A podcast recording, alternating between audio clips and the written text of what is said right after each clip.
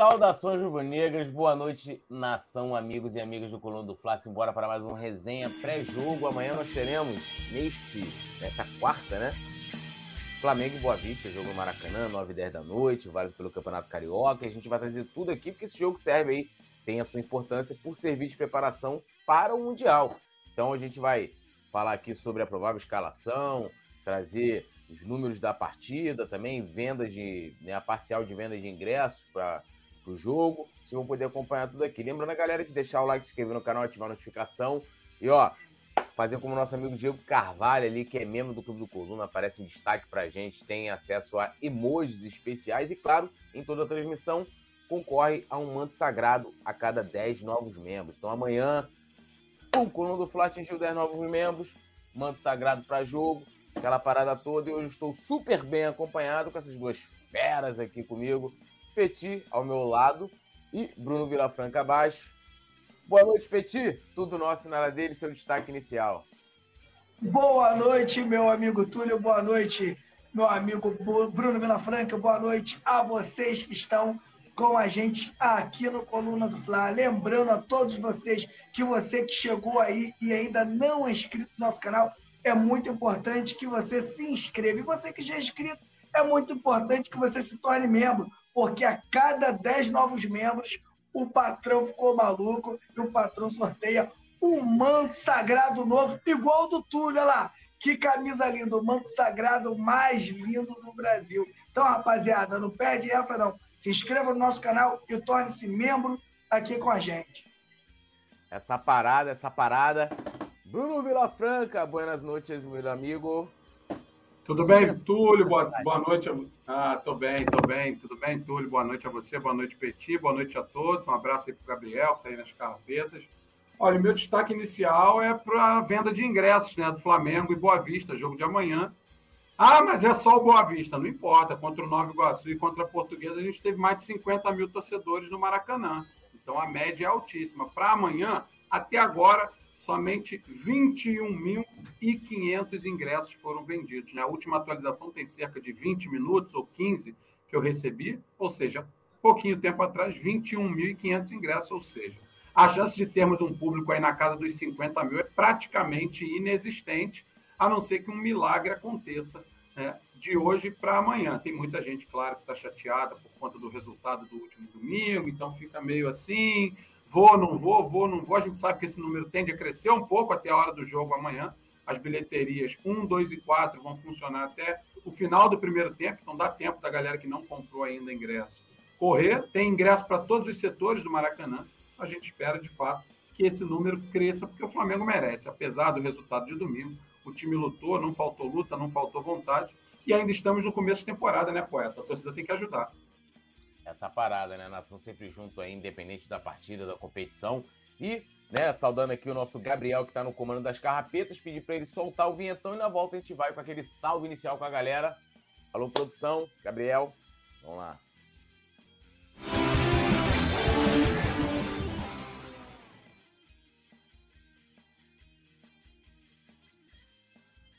Bom, dando aquele salve inicial, Aqui, ó, para Deise, para Jaqueline Souza de Oliveira, Antônio Fonseca Rosa, José Elias, Sarinha, Cauã Vídeo Ruim, Cristiane Melo, é, o Negativo, Janilson FF, Rony Drummond, Alisson Silva, Diego Carvalho, membro do Clube do Coluna, aqui um abração para ele, Paulo Henrique Gadelha, Erivaldo Silva. Respondendo que Erivaldo Silva está perguntando se há uma diferença entre inscritos e, e membros se há alguma diferença. Cara, é, eu sempre procuro ler todo mundo, membros, é, inscritos também, é, a galera que é, entra eventualmente, né? Porque não dá nem para saber se o cara tá inscrito ou não, não tem como eu ver no caso. Né? Então eu procuro ler todo mundo aqui, todos os comentários, inclusive os comentários divergentes ao que a gente está, é, às vezes, falando no momento. Então, assim, não tem, Erivaldo, qualquer tipo de diferença. O que tem é que o membro ele tem uma vantagem que o inscrito somente não tem. Qual é a vantagem? Ele aparece em destaque aqui, que é um, uma, uma opção do YouTube. Ele né, também pode fazer parte do nosso grupo exclusivo de membros no WhatsApp. E no caso, o que a gente ganha, no caso, pelo menos a gente, né, que somente aqui o nosso amigo Diego Carvalho, que é um dos membros mais antigos, a gente acaba né, ganhando mais um irmão rubro-negro, né? Porque você começa naquele convívio ali, lá no nosso grupo de WhatsApp, mas diferenciar um ou outro, ou não ler um comentário, ou não, não dar importância, não tem isso. Tá aqui o Alisson Silva, que é prova disso, né? ele meteu aqui assim, ó. Eu sou mais fã do Petit e do Roberto Nazário, mas também gosto de vocês dois, Túlio Rodrigues e Bruno Vila Franca aí, ó. Então, aí o, o, o Alisson Silva, né? É, é, é, dizendo que ama Roberto Nazário, nosso querido Petit, e eu e o Bruno, ele somente ele gosta. Mas tá bom, pelo menos gosta, né, Bruno? Tá, tá em casa, não né? Tenha dúvida. Aqui a gente sabe que né? Não dá para agradar a todos, mas algum colega vai agradar. Se a gente não agrada, algum colega agrada, e assim a gente vai fazendo. Né? O Alisson gosta mais do Nazário e do Petit, outros provavelmente gostam mais do Túlio, outros mais do Rafa, outros mais do Simon. Né? A minha esposa gosta mais de mim. Então, assim vai, assim a gente vai seguindo. A gente tenta agradar. Como família, a gente tenta agradar todo mundo. Isso é o que é o mais importante. Essa parada. Arthur Souza está aqui com a gente, o Guinho também. Já li aqui o, o Erivaldo, Diego Carvalho. É um grupo de família, um grupo de membros, essa parada aí. O Carlos Lanches também. O Alisson Silva tá rindo. E a gente vai começar falando aqui é, né, sobre. Né, não diretamente sobre o jogo de amanhã, mas falando uma declaração do, do jogador do Palmeiras, né? Que é o portentoso, né? O cracaço Gabriel Menino, que chamou o Gabigol de folgado, né? Ele participou do programa do Benja e aí ele deu essa, essa declaração. O nome do programa, na verdade, tem um quadro chamado Eu e o Benja, né? Que é aquele programa lá no SBT. E ele disse o seguinte, abrindo aspas aqui para o cracaço do Palmeiras: Conheço o Gabigol. A gente sabe que ele é folgado, gosta de zoar. Mas ultimamente quem está zoando é o Palmeiras. Eu estava até falando com meu pai. É bom ter cara assim, ousado, que provoca, deixa um clima de jogão, um ambiente gostoso. Disse ele, e aí, Petit, Gabigol é folgado? O Gabigol, ele é um jogador 80-90, né? Aquele tipo de jogador antigo que incendeia o jogo, coloca um clima legal no jogo, de vez em quando, quando ganha, vira rei, e quando perde, é um cara muito procurado, é, é, é muito procurado é, também para os caras zoarem ele também, né? E isso é interessante, isso é bom demais, né? O Gabigol ele é odiado pela torcida adversária. Eu gosto desse tipo de jogador, ele representa muito o que o Flamengo sente. Só que o Flamengo tem uma chance de ganhar o Mundial. E se o Flamengo ganhar o Mundial, meu parceiro, atura o Gabigol, meu camarada. Atura o Gabigol, porque às vezes, Túlio, Deus escreve certo e linhas certas. De repente o, Deus deixou esse negocinho para ele brincar, aí o Flamengo ganhou o Mundial. Se o Flamengo ganhar o Mundial, acabou o Palmeiras. Lembrando que, na minha opinião, esse é o último Mundial que um sul-americano tem a chance de ganhar. Depois que mudar o Mundial colocar um monte de europeu, aí acabou a chance dos sul-americanos. Os sul-americanos nunca mais vão conseguir ganhar esse título. É, eu tava, fui até olhar né, no, no, no dicionário, né, a, a definição da palavra folgado, né, é um adjetivo para malandro, pessoa que não gosta de trabalhar, que se afasta das obrigações, né, é, e também né, definido ali o substantivo masculino de quem é atrevido, metido, pessoa que não gosta de trabalhar. Eu acho que o Gabigol ele gosta de trabalhar, né, o Bruno? E, e... É, aqui no Rio, acho que o que serviu mais para ele foi o atrevido, é um jogador atrevido. É. Ousado, né? Folgado acho que não cabe muito, né, Bruno? Para mim não cabe nada, o folgado. Né? De fato, folgado tem a ver isso com folga, né? Eu não vejo nada de folgado no Gabigol. Eu vejo ele um jogador. O problema é que a gente vive uma realidade hoje que quando a pessoa tem uma autoconfiança naquilo que ela faz, ela passa uma imagem de soberbo, de, de alguém que está querendo passar por cima dos outros. Isso não é uma realidade. Na verdade, a autoconfiança do Gabigol ela acaba incendiando não só a ele, ela incendeia o restante do time e quantas vezes ela incendiou também a torcida do Flamengo no Maracanã. Ou vocês esquecem como é que foi que a gente virou? Porque, gente, porque já houve uma virada em cobrança de pênalti. A última aconteceu na final contra o Corinthians, quando ele fez o gol dele e incendiou a torcida, o que é muito difícil de acontecer numa disputa por pênalti no Maracanã. Ou seja, ele de folgado não tem nada. O que ele tem é uma confiança extrema no trabalho dele, na camisa que ele veste, no grupo que está ali pra, em que ele faz parte, e isso passa essa imagem de soberba. Os adversários, no fundo, adorariam ter o Gabigol em suas equipes, essa é a grande verdade. E é claro que, como ele tem essa autoconfiança, ele paga um preço por isso. E ele sabe, e ele tá. E, e eu tenho certeza que ele considera justo esse preço que ele paga por conta da sua autoconfiança. Ele simplesmente é autoconfiante. E eu repito, nos dias de hoje, é crime você ser autoconfiante e achar que o seu trabalho dos seus companheiros é muito bem feito. Ou seja, na minha visão, ele não faz nada de errado. O problema é que a época que ele está fazendo é que é errado. Ele deveria ter nascido mais cedo e deveria sim ter sido esse jogador dos anos 90, anos 80, onde não seria e onde não foi problema algum você falar, vou fazer três e ir lá e fazer três. Quantas vezes a gente viu isso? Não só no Flamengo, em outras equipes também. Já zoamos muito por conta disso, já fomos zoados por isso e ninguém morreu por esse motivo. A autoconfiança do Gabigol, a grande verdade, é que ela incomoda todo mundo. Ela incomoda a imprensa bairrista, ela incomoda os jogadores adversários. Não incomoda o Flamengo, não incomoda o grupo de jogadores do Flamengo, não incomoda os dirigentes do Flamengo e muito menos a torcida do Flamengo, que ama esse jeito do Gabigol. Até porque o flamenguista também é assim. Ele só faz em campo aquilo que o flamenguista faz fora de campo. Então, o, jogo, o torcedor hoje, por isso e por outros motivos, é que se sente tão representado em campo por tudo isso, não só pela bola do Gabigol, mas pela maneira dele gerenciar a própria carreira. É, eu, assim, é... Como, é que eu, como é que eu vou colocar isso? Sabe que o que é engraçado, né? Assim, o, o, o Gabigol tem esse jeito dele, ele né, é provocador de fato, é um cara que ele, ele estimula o espetáculo né, do, do, futebol, dentro de campo, fora, né?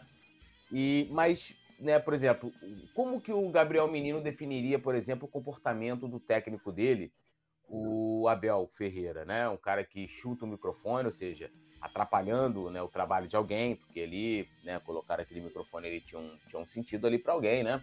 O profissional colocou. Um cara que destrata o jornalista, diz que né, é, é, é xenófobo, né? É, que diz que jogador brasileiro tem uma mentalidade menor do que o europeu, né? Ou seja, é um, é um, é um, um preconceituoso. Qual seria a definição? E disso a imprensa não fala, né? O comporta... Eu vi vários vídeos, vários vídeos de pessoas querendo minimizar, por exemplo, o comportamento do Abel Ferreira. E aqui eu não estou questionando o profissional, é vencedor, tem os méritos dele, jamais vou tirar, é, querer dizer é, é alguma coisa sobre o sucesso dele né? Mas é, o, que o Gabigol faz é, perto né, desse comportamento que ele tem ali no dia a dia, e nos fala. E a própria imprensa, né, alguns setores da imprensa, procura minimizar. Né? É, teve recentemente aí, até quando o Mauro César disse que ele, que ele, que ele teve um comportamento de colonizador, porque é, né? A gente sabe que é, a gente vê o futebol, a FIFA, né, vê, vê dessa forma, inclusive, né? É, a FIFA dava o prêmio é, somente para quem fosse bem na Europa, para jogadores que jogavam na Europa. Aí eles pegaram o Pelé, deram três bolas de ouro pro Pelé, porque, porra, por que, que só a Europa? O futebol só acontece na Europa, o europeu é superior, e não é superior, né? É, então, assim, eu, eu fico impressionado. Claro que ele não vai criticar o chefe dele, né? Não vai lhe falar, mas também né, não vai ser hipócrita e até de utilizar termos que não condiz com a realidade o, de fato, concordo muito com o que o Bruno falou, né? Que o Gabigol deveria ter nascido num, num outro momento. A gente pegou aquele final dos anos 80, anos 90, né? Vários jogos. Tinha Túlio, tinha Romário, tinha Renato Gaúcho. Jogadores faziam apostas, né? Provocações e tudo. E eram amigos, né? E eram amigos. Inclusive, ano passado completou 30 anos do Penta, né? E aí eu tava num papo com o Charles Guerreiro e o Júlio César, né? O imperador, é o primeiro imperador da Gávea. E, ele, e eles contando essa, essa, essa provocação com o Renato, o lance do churrasco, que, gerou uma, teve uma grande repercussão na época e tal, que foi uma aposta. Então, é, hoje ninguém poderia, pode fazer isso, porque já vão primeiro, né? Ai, não pode, porque aposta, porque isso, porque aquilo, isso e aquilo e tal, né? Isso é um de respeito. Isso se pegar, tem uma entrevista do Zico, se não me engano, de 83, na final contra o Grêmio no Brasileiro, Aí pergunto pro Zico antes do jogo lá em Porto Alegre: Zico, quanto vai ser o jogo? Ele falou: vai ser 1x0 gol do Nunes, passe meu. E o jogo foi 1x0 gol do Nunes, passe do Zico. Se perguntarem hoje, quanto que vai ser? Até pro Gabigol. Gabigol, quanto que vai ser o resultado do jogo? Ele vai falar: não, temos que respeitar o adversário, não podemos, temos que a bola, o jogo se joga no campo, parará, parará, parará. É aquela coisa toda, né? Mas as coisas que devem ser condenadas, que devem ser adjetivadas, elas não são. Pelo contrário, as pessoas procuram minimizar erros bruscos de certos profissionais, né? Vocês querem falar mais alguma coisa sobre, sobre esse assunto ou posso passar para a próxima pauta e dar uma lida na rapaziada? Não, pode, Túlio. Eu, eu acho que eu, que eu posso falar mais alguma coisa sobre esse assunto, porque essa questão, inclusive, ela me incomoda muito. Pessoalmente, ela me incomoda muito, né? O fato de você ter no seu elenco um jogador extremamente confiante e para muitos, principalmente para uma mídia que da qual eu faço parte, mas não faço parte dessa parte bairrista da mídia, né? sinceramente, eu não entendo por que criticam tanto o jogador que é autoconfiante. Né? Por que criticam a maneira do Gabigol gerenciar a própria carreira e a sua forma de lidar com a torcida, com a própria imprensa, se o cara está resolvendo no campo. Mas é justamente por isso, é justamente porque ele resolve no campo que tentam desestabilizar. Não adianta falar mal do futebol dele, que vai ser uma grande mentira. Ele entra em campo e ele resolve. Domingo ele foi lá e guardou dois, né, no último domingo. Então, assim, a verdade é que a gente vive tempos meio escrotos. Essa é a palavra. São tempos meio escrotos.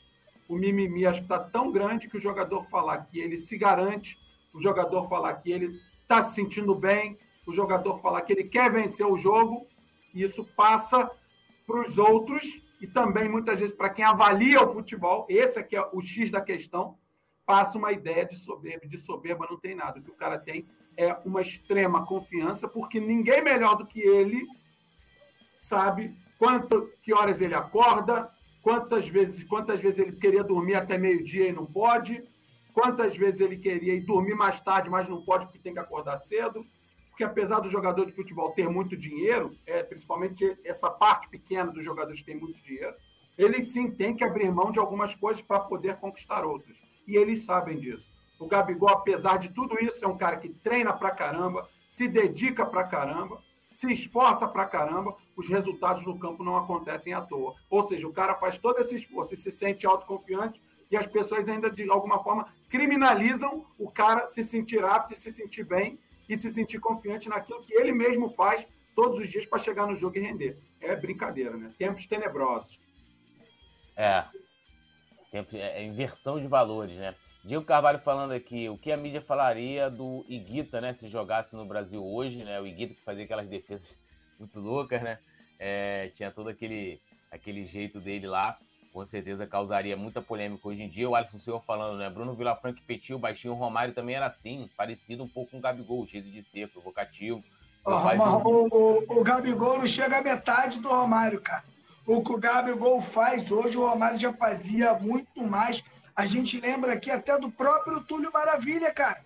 O Túlio Maravilha, ele trouxe uma, uma mídia para o Botafogo com suas brincadeiras. O, tanto que o Botafogo, depois do Túlio, nunca mais foi, foi Botafogo. Já era fraco naquela época, mas tinha um cara igual o Túlio que incendiava. Pô, cara, vocês não tinham noção, né? A galera mais nova, como era o Globo Esporte de sábado, mano.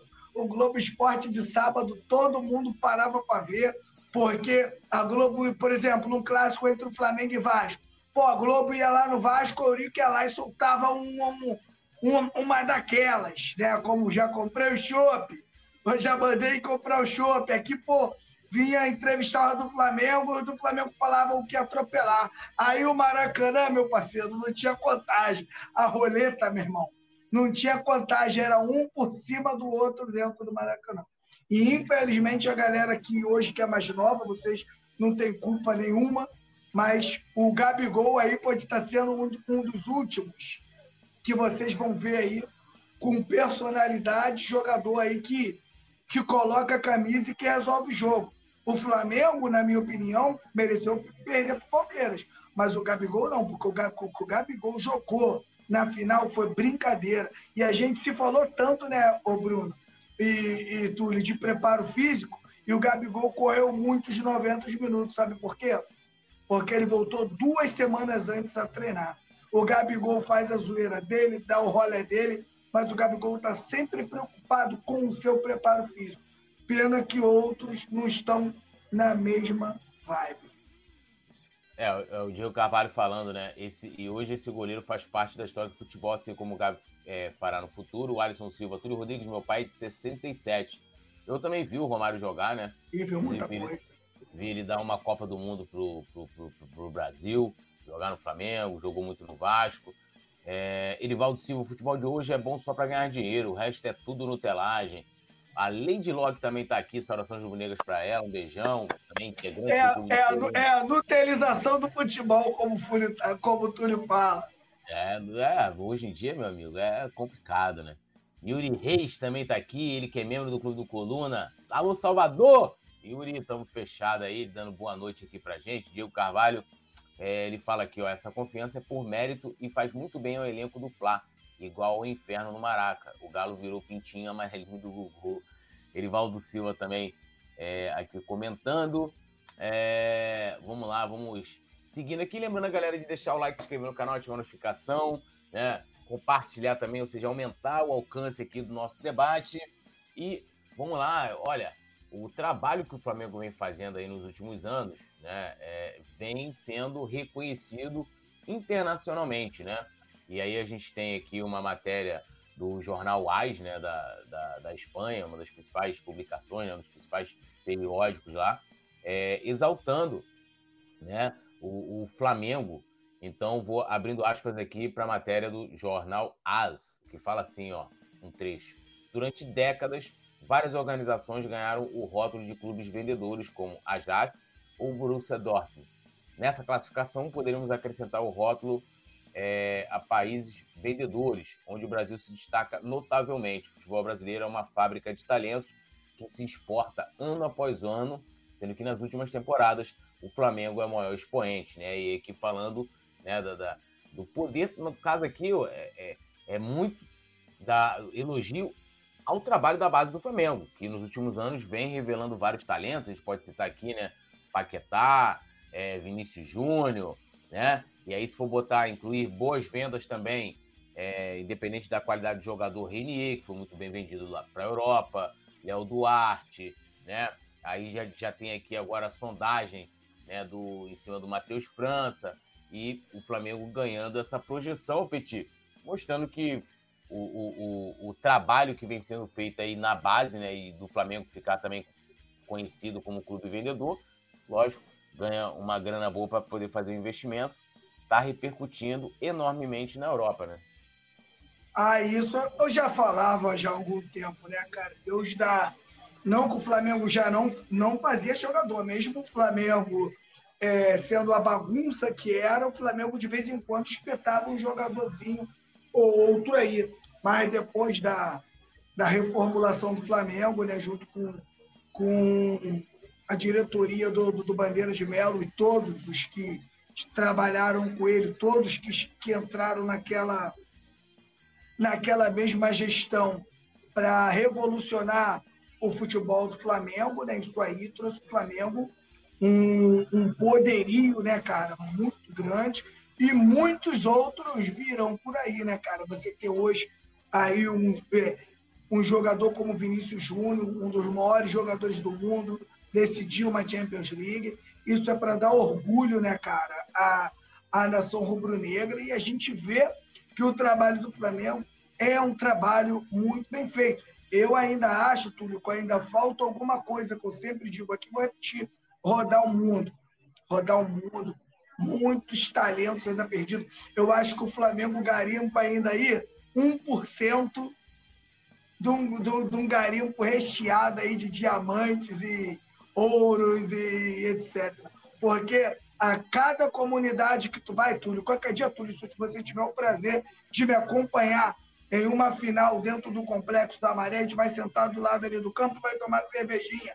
Tu vai ver a capacidade de garotos que tu fala, irmão, que, que esse moleque tá fazendo dentro da favela? Sabe por que esses garotos eles jogam no Flamengo? Eu vou, eu vou, eu vou citar alguns aqui de lá, né? que é o próprio Wellington Silva, que é o, menino que eu pô, não vou lembrar o nome, que jogou no Cruzeiro, foi campeão da, da Trips, que também é daqui, né? Então são jogadores que é o seguinte, Túlio.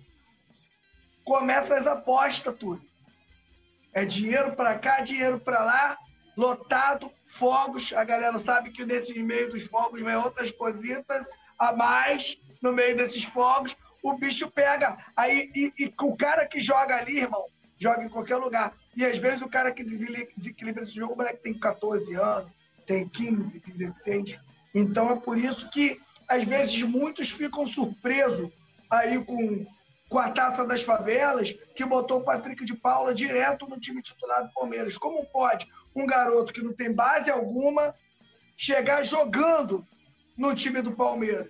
Então, a gente sabe que o Flamengo ainda, na minha opinião, ainda garimpa pouco. Os times do Brasil ainda garimpam pouco, podem ainda garimpar muito mais. Muitos jogadores pelo mundo aí perdidos. E eu acho que se o Flamengo ter, tivessem profissionais, mais profissionais, né? não que não tenha, mais profissionais ligados a isso, o Flamengo estava ganhando bem, muito mais dinheiro do que ganha hoje. É, né? E até essa publicação aí do Jornal AIS também, né? Falando né, das cinco maiores vendas do Flamengo, as, né, as grandes vendas nos últimos anos, né? E lógico, destaque Vinícius Júnior, que o final de Champions, destaque do Real Madrid e aquela coisa toda, que foi vendido por 45 milhões de euros, né? Convertidos aí os valores da época em reais, dá 164 milhões, é muita grana. E eles, inclusive, citam, né? O Matheus França, né? Que tá, tá, tá na mira aí do Newcastle, que fez uma proposta, o Flamengo fez uma contraproposta, o Flamengo pede 25 milhões de euros, né, algo em torno de 139 milhões de reais para poder começar aí a, a, conversa com os ingleses. Mas, né, é, é, mesmo concordo muito com o que o Petit falou, né, o Flamengo ainda peca, eu acho que, além, lógico, de, de ter essa questão de olhar localmente né, é, é, essas joias, eu acho que o Flamengo ainda peca na questão de peneirar ali no, no futebol sul-americano, de ter olheiros na Argentina, no Uruguai. Mas, o Bruno, eu acho que, pelo menos com o que vem sendo feito, se a gente for olhar os balanços do Flamengo, o investimento que o Flamengo vem fazendo na base aumenta a cada ano, desde a época do Bandeira, né, o trabalho que foi desenvolvido ali, né, deixou um legado muito grande para a gestão do Landim, que vem desenvolvendo também um trabalho muito grande na base. É, deixa aí com a gente com a esperança, e talvez isso aconteça até com o próprio Matheus França, do Flamengo é, é, cada vez mais vender. Agora, o que eu queria te perguntar, até para ficar uma, um pouquinho diferente do Petit, porque assim, é, a gente fala muito da questão de filosofia, e vou pegar aqui os dois maiores clubes da Espanha. Barcelona e Real Madrid. Real Madrid é sempre foi conhecido como clube, clube comprador, né? Aquele que investe em várias estrelas, a gente já teve já né, os Galácticos, né, Ronaldo, Beckham, Figo, né, é, inclusive com o próprio Florentino. e o Barcelona é conhecido como clube formador, né? E ele não forma para vender, ele forma para que o jogador, né, atue, né, dê frutos ao próprio Barcelona. Onde se acha que o Flamengo pode ficar daqui a alguns anos? Por exemplo, se vender o Matheus França, vai continuar né, com todas essas essas atribuições, vamos colocar assim, que o Jornal AIS é, é, disse aí na sua matéria? Ou você acha melhor que o perfil do Barça seria melhor, do Flamengo formar seus jogadores para que eles rendam frutos, né, é, é, é, em títulos, né, no caso, devolvendo em taças, títulos e tudo mais para o clube? Essa é uma pergunta difícil de ser respondida, mas eu não vou ficar em cima do muro, não. Mas eu acho que ela tem muito a ver com a questão atual. Qual é a realidade do futebol brasileiro? Ainda é a necessidade de vender jogadores para a Europa. Isso ainda continua acontecendo até em clubes que estão muito bem financeiramente, como é o caso do Flamengo. A questão toda é que a gente não via tanto isso na década de 80 porque não se tinha essa necessidade extrema. Então, os jogadores acabavam sendo criados e jogavam na equipe profissional, como era o Barcelona. Com o passar do tempo, os times do Brasil foram se tornando mais o Real Madrid, né? Foram criando para vender e com esse dinheiro fazer aquisições ou fazer melhorias para que você consiga criar novos, vira uma, uma, um tipo de fábrica, né? cada vez mais você vai melhorando a fábrica. Essa é a grande verdade. O Flamengo começou a investir cada vez mais. E o que a gente vê hoje, por exemplo, o Flamengo ter um time que tem um ou outro jogador da base, mas a grande maioria são jogadores de fora. Só que esses alguns jogadores da base que chegam aos profissionais, a gente também sabe que o caminho natural desses garotos é a Europa, porque o Flamengo ainda precisa vender jogadores para ter salários em dia. Hoje de manhã, quando a gente fez o giro de notícias, eu estava falando sobre as melhorias do CT, que já é tido como o melhor CT do Brasil e das Américas, o CT Ninho do Urubu. Mas o Flamengo vai inaugurar mais um campo, que agora é o campo de grama sintética, vai ter um novo centro de fisiologia, vai ter uma academia nova para a base, ou seja, tudo isso também é feito com o dinheiro da venda dos jogadores, que não vão só para contratações, vão para melhorias. E aí é que, digo, você melhora a sua fábrica, você exporta cada vez melhor. Não quer dizer que você exporta mais, mas você exporta cada vez melhor. E dependendo do teu lucro, você exporta cada vez melhor para precisar exportar cada vez menos. Ou seja, se você vende um jogador que quebra a banca, você paga tudo que você tem que pagar, a tua necessidade de vender outros acaba sendo reduzida. E com isso você também consegue consertar a casa. Então eu vejo o Flamengo meio que em cima do muro. Em uma época já foi muito Barcelona, criava para que eles jogassem no Flamengo. Hoje em dia, tem tudo para ser mais Real Madrid. Mas como o Flamengo ainda forma muitos jogadores, eu acho que o próprio Flamengo fica em cima do muro com essa questão. Mas a realidade do futebol brasileiro, infelizmente, eu digo isso, infelizmente, a realidade do futebol brasileiro não é a realidade do Flamengo. A realidade do Flamengo é uma realidade totalmente diferente da ampla maioria dos times no Brasil, que ainda vivem aquela necessidade extrema de criar para vender. E o pior, vendem tão mal porque estão tão necessitados de dinheiro que não conseguem usufruir desses garotos, vendem mal porque a necessidade é extrema de conseguir dinheiro, e por isso, e por isso que tudo é interligado, tudo é linkado. Por isso que cada vez mais o torcedor, inclusive, se afasta até da seleção brasileira, porque são esses jogadores que saem tão cedo do Brasil que são a seleção brasileira de amanhã. Só que como torcedor daqui pouco viu esses caras em campo, não tem nenhum tipo de, de identificação. Já no Flamengo, a chance disso acontecer acaba sendo muito menor. Por exemplo, se o João Gomes agora for para a seleção brasileira, todo mundo sabe, todo mundo vai torcer para o João Gomes que saiu com 21 anos, mas fez história aqui no Flamengo. Muitos saem muito antes disso. Então o Flamengo hoje está meio Barcelona, que é um clube, um baita clube formador, para jogar na equipe de cima, meio Real Madrid. Por quê? Porque ainda consegue trazer grandes jogadores galácticos a nível de Flamengo e a nível de América do Sul. É, né? E, e assim, é, até a gente falando, né, a gente pega o time mesmo, a geração de 81, dos anos 81, dos anos 80, né? Porque o Flamengo não ganhou só em 81. E ali são várias gerações, né, da, da, da, das categorias de base do Flamengo. Lógico, futebol era de um outro jeito, é, né, até mesmo os clubes europeus a troca de informações era diferente, às vezes, né, como, como eu estava falando aqui, mas você imagina naquela época em que né, a FIFA já não dava. Pô, o era para ter ganho aí várias vezes aí a, essa tal bola de ouro aí, se eles incluíssem lá, a FIFA incluíssem né, os sul-americanos, né? Então, se não tivesse um destaque na Copa, como foi, por exemplo, Maradona, né, lá em 86, não sei o quê, com certeza talvez até mesmo aquele time do Flamengo seria muito mais exaltado mundialmente. Não estou dizendo que não seja, mas seria muito mais, assim como outros grandes craques aqui do futebol brasileiro. Craques assim, que você pega, pessoal, ah, é, fulano lá, é, sei quem, Platini, mano, tu pega, porra, Zizinho, Garrincha, né, Didi, jogou muito mais que esses caras, né, mas não tinha a mídia, né, que, que tem hoje. Então, claro, assim, eu espero que a gente possa, né, cada vez mais é, aproveitar mais essa garotada no próprio Flamengo. Porque eu acho que, eu acho que a grande vantagem hoje que o Flamengo tem, o Bruno colocou muito bem, né, na questão de o Flamengo precisa vender por qualquer valor. O Flamengo hoje pode barganhar, ou até igual chega o Matheus França, ó, não quero 20, irmão, quero 25. Ah, eu quero 25, não tô aqui, né? Porra, passando fome. Tranquilo. Não tô mano. te vendendo nada, você que quer é, comprar. É, não fui lá, tipo, fui lá bater na tua porta. Agora você viu o nosso co-irmão, o bilionário Botafogo. Né? O, o, negócio esquisito, né? O cara mesmo comprou, ele comprou dele mesmo, né? Ele fez igual o, Bruno sabe melhor a história do Chaves, né? Vendendo lá os churros para ele mesmo. Foi igualzinho, né? Aí primeiro era um empréstimo, depois virou uma venda, aí virou uma venda de 10 milhões de euros, que é a maior venda da história do Botafogo. Antes tinha sido Vitinho, por 9 milhões e meio. E que, que, quem é Jefinho, com todo respeito, é o Jefinho, perto do Vitinho, né? Porra, é brincadeira, né? Mas, coitado, um, joga, um jogador que veio do Resende, né? E só ele e só eles acreditaram.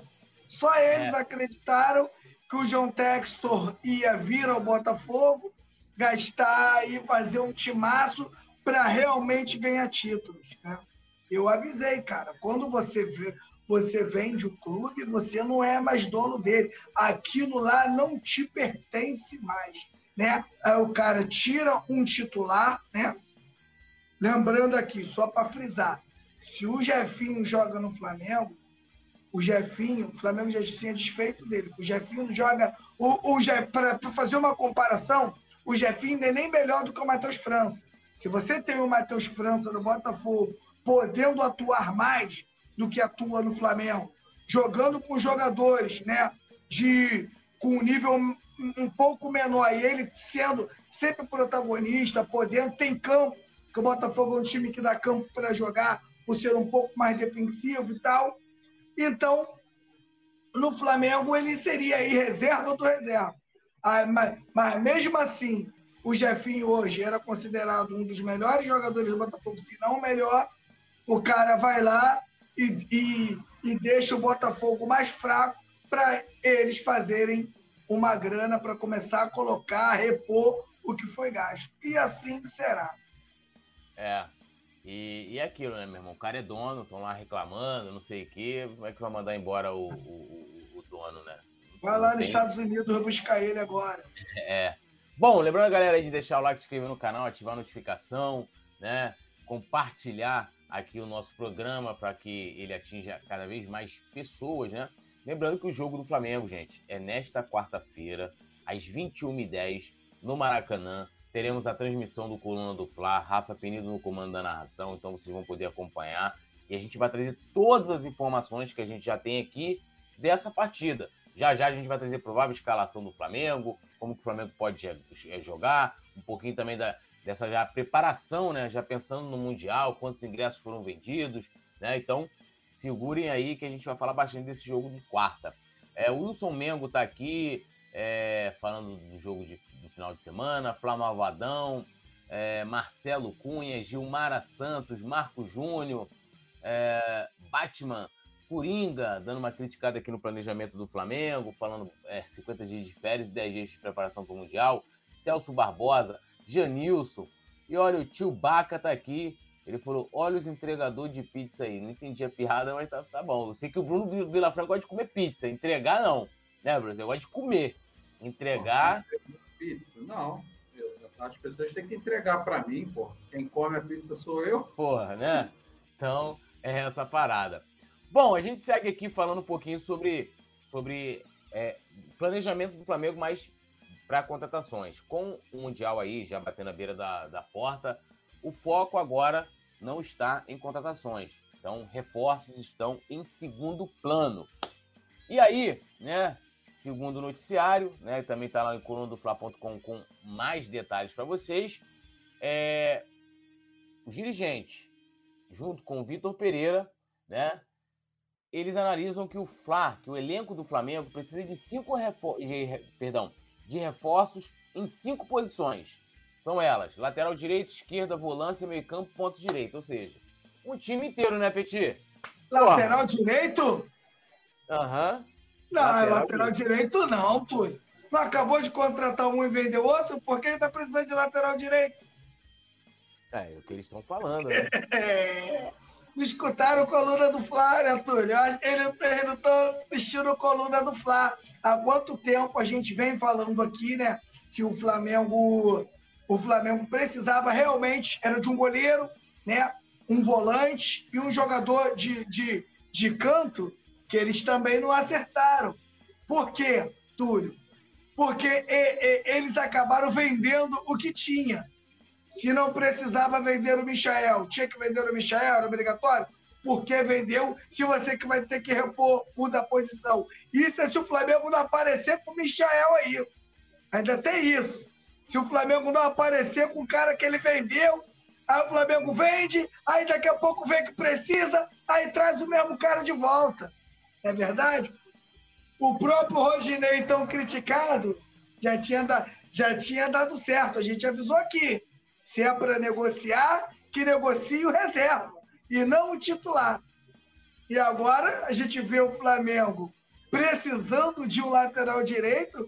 Eu acho que o Flamengo tinha que ter vergonha de falar que está precisando de um lateral direito. Isso mostra que o planejamento foi feito errado, não é verdade?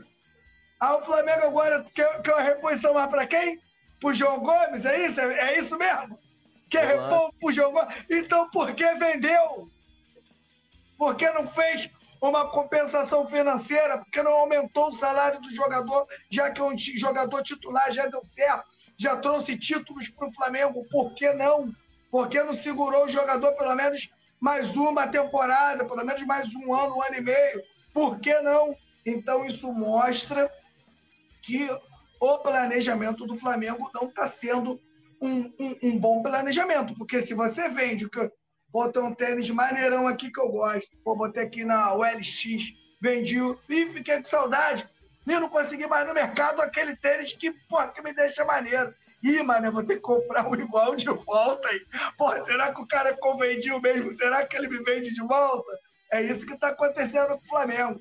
Eu vou falar, não tá legal, não tá maneiro. Se você tem jogador que já deu certo, jogador que já supriu a sua necessidade, você pode até vender, dentro do momento que você já tenha outro que esteja ali, né, jogando a um nível que não comprometa a saída do outro. Entendeu? Essa é minha opinião. Ah, Peti, muito que eles dizem aí, o, o Bruno e Bruno e Túlio, Rodinei só jogou seis meses. É, pô. Mas o Flamengo vende o Rodinei no seu melhor momento, porque a ruindade a gente já aturou aqui. E quando ele melhorou, que se tornou realmente um jogador que iria dar frutos ao Flamengo, o Flamengo, na minha humilde opinião, tinha o Mateuzinho que era muito atrás, muito atrás do Rodinei. Sabe o que está prestes a acontecer? E eu acho que, é que é, o que eu acho que vai acontecer? uma, o Matãozinho tomando a vaga do Varela. E aí, se o Varela. Se, desculpa, gente. Na minha opinião, se o Mateuzinho for titular, isso mostra que o planejamento do Flamengo em deixar o Rodinei sair foi errado. Ah, Petit, mas ele queria uma grana a mais. É, pô. Como eu já tinha falado, né? O Vidal é reserva, ganha o que ganha. O, o próprio Rodrigo Caio, que eu adoro o Rodrigo Caio, não estou falando pela pessoa, mas estou falando de um jogador que passou o ano inteiro machucado, ganha o que ganha. O porquê não você dar um agrado a um profissional que, que era titular absoluto? Então, na minha opinião, gente, planejamento errado pode custar muito o ano do Flamengo, porque o Flamengo perde duas peças de difícil reposição. Eu acho que tem que vender. Né? O que eu estou dizendo aqui, às vezes o torcedor, pô, Petit, pô, mas o Flamengo. Eu acho que tem que vender, claro que tem que vender. Só que o Flamengo hoje não é um clube desesperado por dinheiro. Se eu não tenho uma reposição à altura, na minha opinião, você tem que, no mínimo, repensar. É, o seu comentário, né, que acabou focando na lateral direita, tá, tá, tá gerando um amplo debate aqui no Adoro. chat. Toda vez que eu falo do Rodinei, o, o chat pula. O, o Aaron Flynn falou: já sei que o Petit vai falar do Rodinei, mas o Batista claro. Lopes aqui, claro. ele fala que tá de acordo contigo. Deixaram o Rodinei embora. Estamos com Cebolinha, que foi dinheiro jogado fora, Marinho, Pereba e Varela, que não vale nada. Bruno, é, muitas coisas que o Petit colocou, eu concordo muito. É, não vou nem dizer em específico da questão do João Gomes, porque vamos combinar também que eu acho que se o Flamengo chega ali, fala, ó, João Gomes, tem um plano de carreira aqui para você, tu vai ficar mais dois anos aqui, vou aumentar teu salário, você vai ser valorizado, vou... Tem há maneiras, a gente já viu, pô, Santos fazer isso, Santos não tinha nem com o Neymar, Santos não tinha nem, porra, 1% da condição que o Flamengo tem hoje financeiramente. Mas não estou dizendo que o Flamengo deveria ter feito ou não, né? Lógico que a vontade do jogador conta muito. Mas tem peças de reposição ali que a gente tem jogadores que, é, o Bruno, que ainda não renderam. Por exemplo, é, própria lateral direita. A gente tem o Varela, que aí eu concordo com o Petit. Se a direção já está indo buscar outro, é porque ela está meio. Pode não ter descartado. Já balançou, já é. balançou, já não já... tem certeza, já não Isso. tem certeza do que fez. Já não tem muita convicção da escolha que foi Isso. feita. Aí você tem lá, de volante, talvez seja uma das posições que a gente mais tem opções. A gente tem Thiago Maia, Gerson, Pulgar, Vidal. Aí, aí querem trazer mais um. A gente perdeu. Lógico que a gente não tem hoje um jogador com a mesma característica do João Gomes. Mas também, né, meus amigos, o mundo né, não vai acabar porque o time não tem João Gomes. Claro. Aí ponta direita, aí, pô, jogador de lado de campo, né? A gente tem o Cebolinha, 77 milhões de reais. Até agora, né? Ele fez aquele gol contra o São Paulo na Copa do Brasil, um gol importante e tal, mas nada além de. E em termos de produtividade também, muito pouco até agora. Eu te pergunto, Bruno, o que está acontecendo com esse planejamento aí do time do Flamengo? Que eu tô, eu tô, eu tô ficando preocupado. Tá começando a ficar assustador, hein? É. Bom, olha só, eu tenho uma opinião bastante diferente de que você. Que bom! Vou, explicar, vou tentar explicar por quê. Vou começar aqui pelo João Gomes. Aumentar o salário dele. O Flamengo, em setembro, renovou o contrato do João Gomes e aumentou em cinco vezes o salário dele. Ele ganhava 50 mil, passou a ganhar 250 mil reais no Flamengo. Ou seja, o que, que o Flamengo fez? Aumentou isso que vocês pediram, o Flamengo fez. Aumentou em cinco vezes o salário do João Gomes e estender o contrato até 2027. Se isso não é um plano de carreira, me digam o que, que é isso. Na minha visão, isso é muito simples. O jogador tinha tudo nas mãos e o Flamengo fez o que dava para fazer. Segurar, tentar segurar com duas, dois motivos. O primeiro, muito dinheiro no bolso. Segundo, já que aumentou muito o salário, a multa rescisória foi lá em cima. Essa é a outra maneira de você segurar, tentar neutralizar as investidas do exterior. Só que uma coisa que o Flamengo não pode fazer e ninguém pode fazer é mandar na cabeça do próprio João Gomes. E já tinha dito em várias declarações que queria jogar na Premier League. E aí veio o Wolverhampton aqui, bateu a porta do Flamengo, falou com o João Gomes, olha, e o João Gomes foi taxativo, foi claro. Eu quero ir. Olha, mas você aumentamos o teu salário em cinco vezes. Não, mas aumentamos a tua multa rescisória. Eu quero ir. Tá bom para você esses 17 aí, 18? Tá. Então eu vou embora. Ou seja, o plano de carreira, a oportunidade para o João Gomes permanecer, ela foi dada. De 50 para 250 mil. Imaginem vocês, e você que está me assistindo aí, com o seu salário, não importa quanto seja ele, de um dia para o outro, a tua empresa vai lá e te oferece cinco vezes o que você ganha, para você ficar. Ou seja, isso não é, a empresa não está te mostrando que, que, que gosta de você, que quer que você fique. Isso, para mim, é uma demonstração clara de um plano de carreira. Olha só, estou aumentando o teu salário, porque eu quero muito que você fique aqui. E eu estou aumentando porque se vierem as outras empresas aqui te contratar, te sondar, você vai falar quanto você ganha e eles vão sair de fininho, porque não tem. Agora, se o cara quiser ir, ele for... vai. Não tem jeito. E foi o que aconteceu com o João Gomes. Vai jogar num time abaixo do Flamengo, vai jogar num time de nível abaixo do Flamengo, mas vai botar aquela famosa, aquele famoso leão da Premier League no braço, que era um sonho de carreira do João Gomes. Isso tem que ser considerado. Não tinha o que fazer. Não tinha o que fazer. A questão da necessidade de um jogador para a vaga do João Gomes, eu contesto um pouquinho essa questão. Eu até acho que é bom para o elenco, mas não para o time titular do Flamengo. E vou repetir, já falei sobre isso. O Flamengo de 2019 tinha Arão e Gerson como volante. Digam para mim, me convençam, quem é o volante pitbull desses dois aí? Nenhum dos dois. O Arão nunca tinha sido volante na vida. O Gerson, que era meia, baixou um pouquinho para segundo homem, que está longe de ser um pitbull, o segundo homem, o camisa 8, para marcar é com as pessoas empurrando. Isso não é de agora, não, é na história do futebol. Né? E aí, a gente Tem exemplos dentro do Flamengo de que não é necessário um volante pitbull para você ter um time marcador. O que hoje é tão necessário por conta da venda do João Gomes é porque queremos o resultado de hoje para amanhã.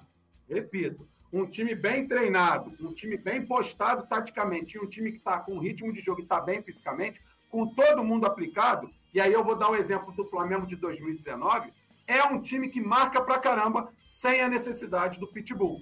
E aí eu repito, Arão e Gerson.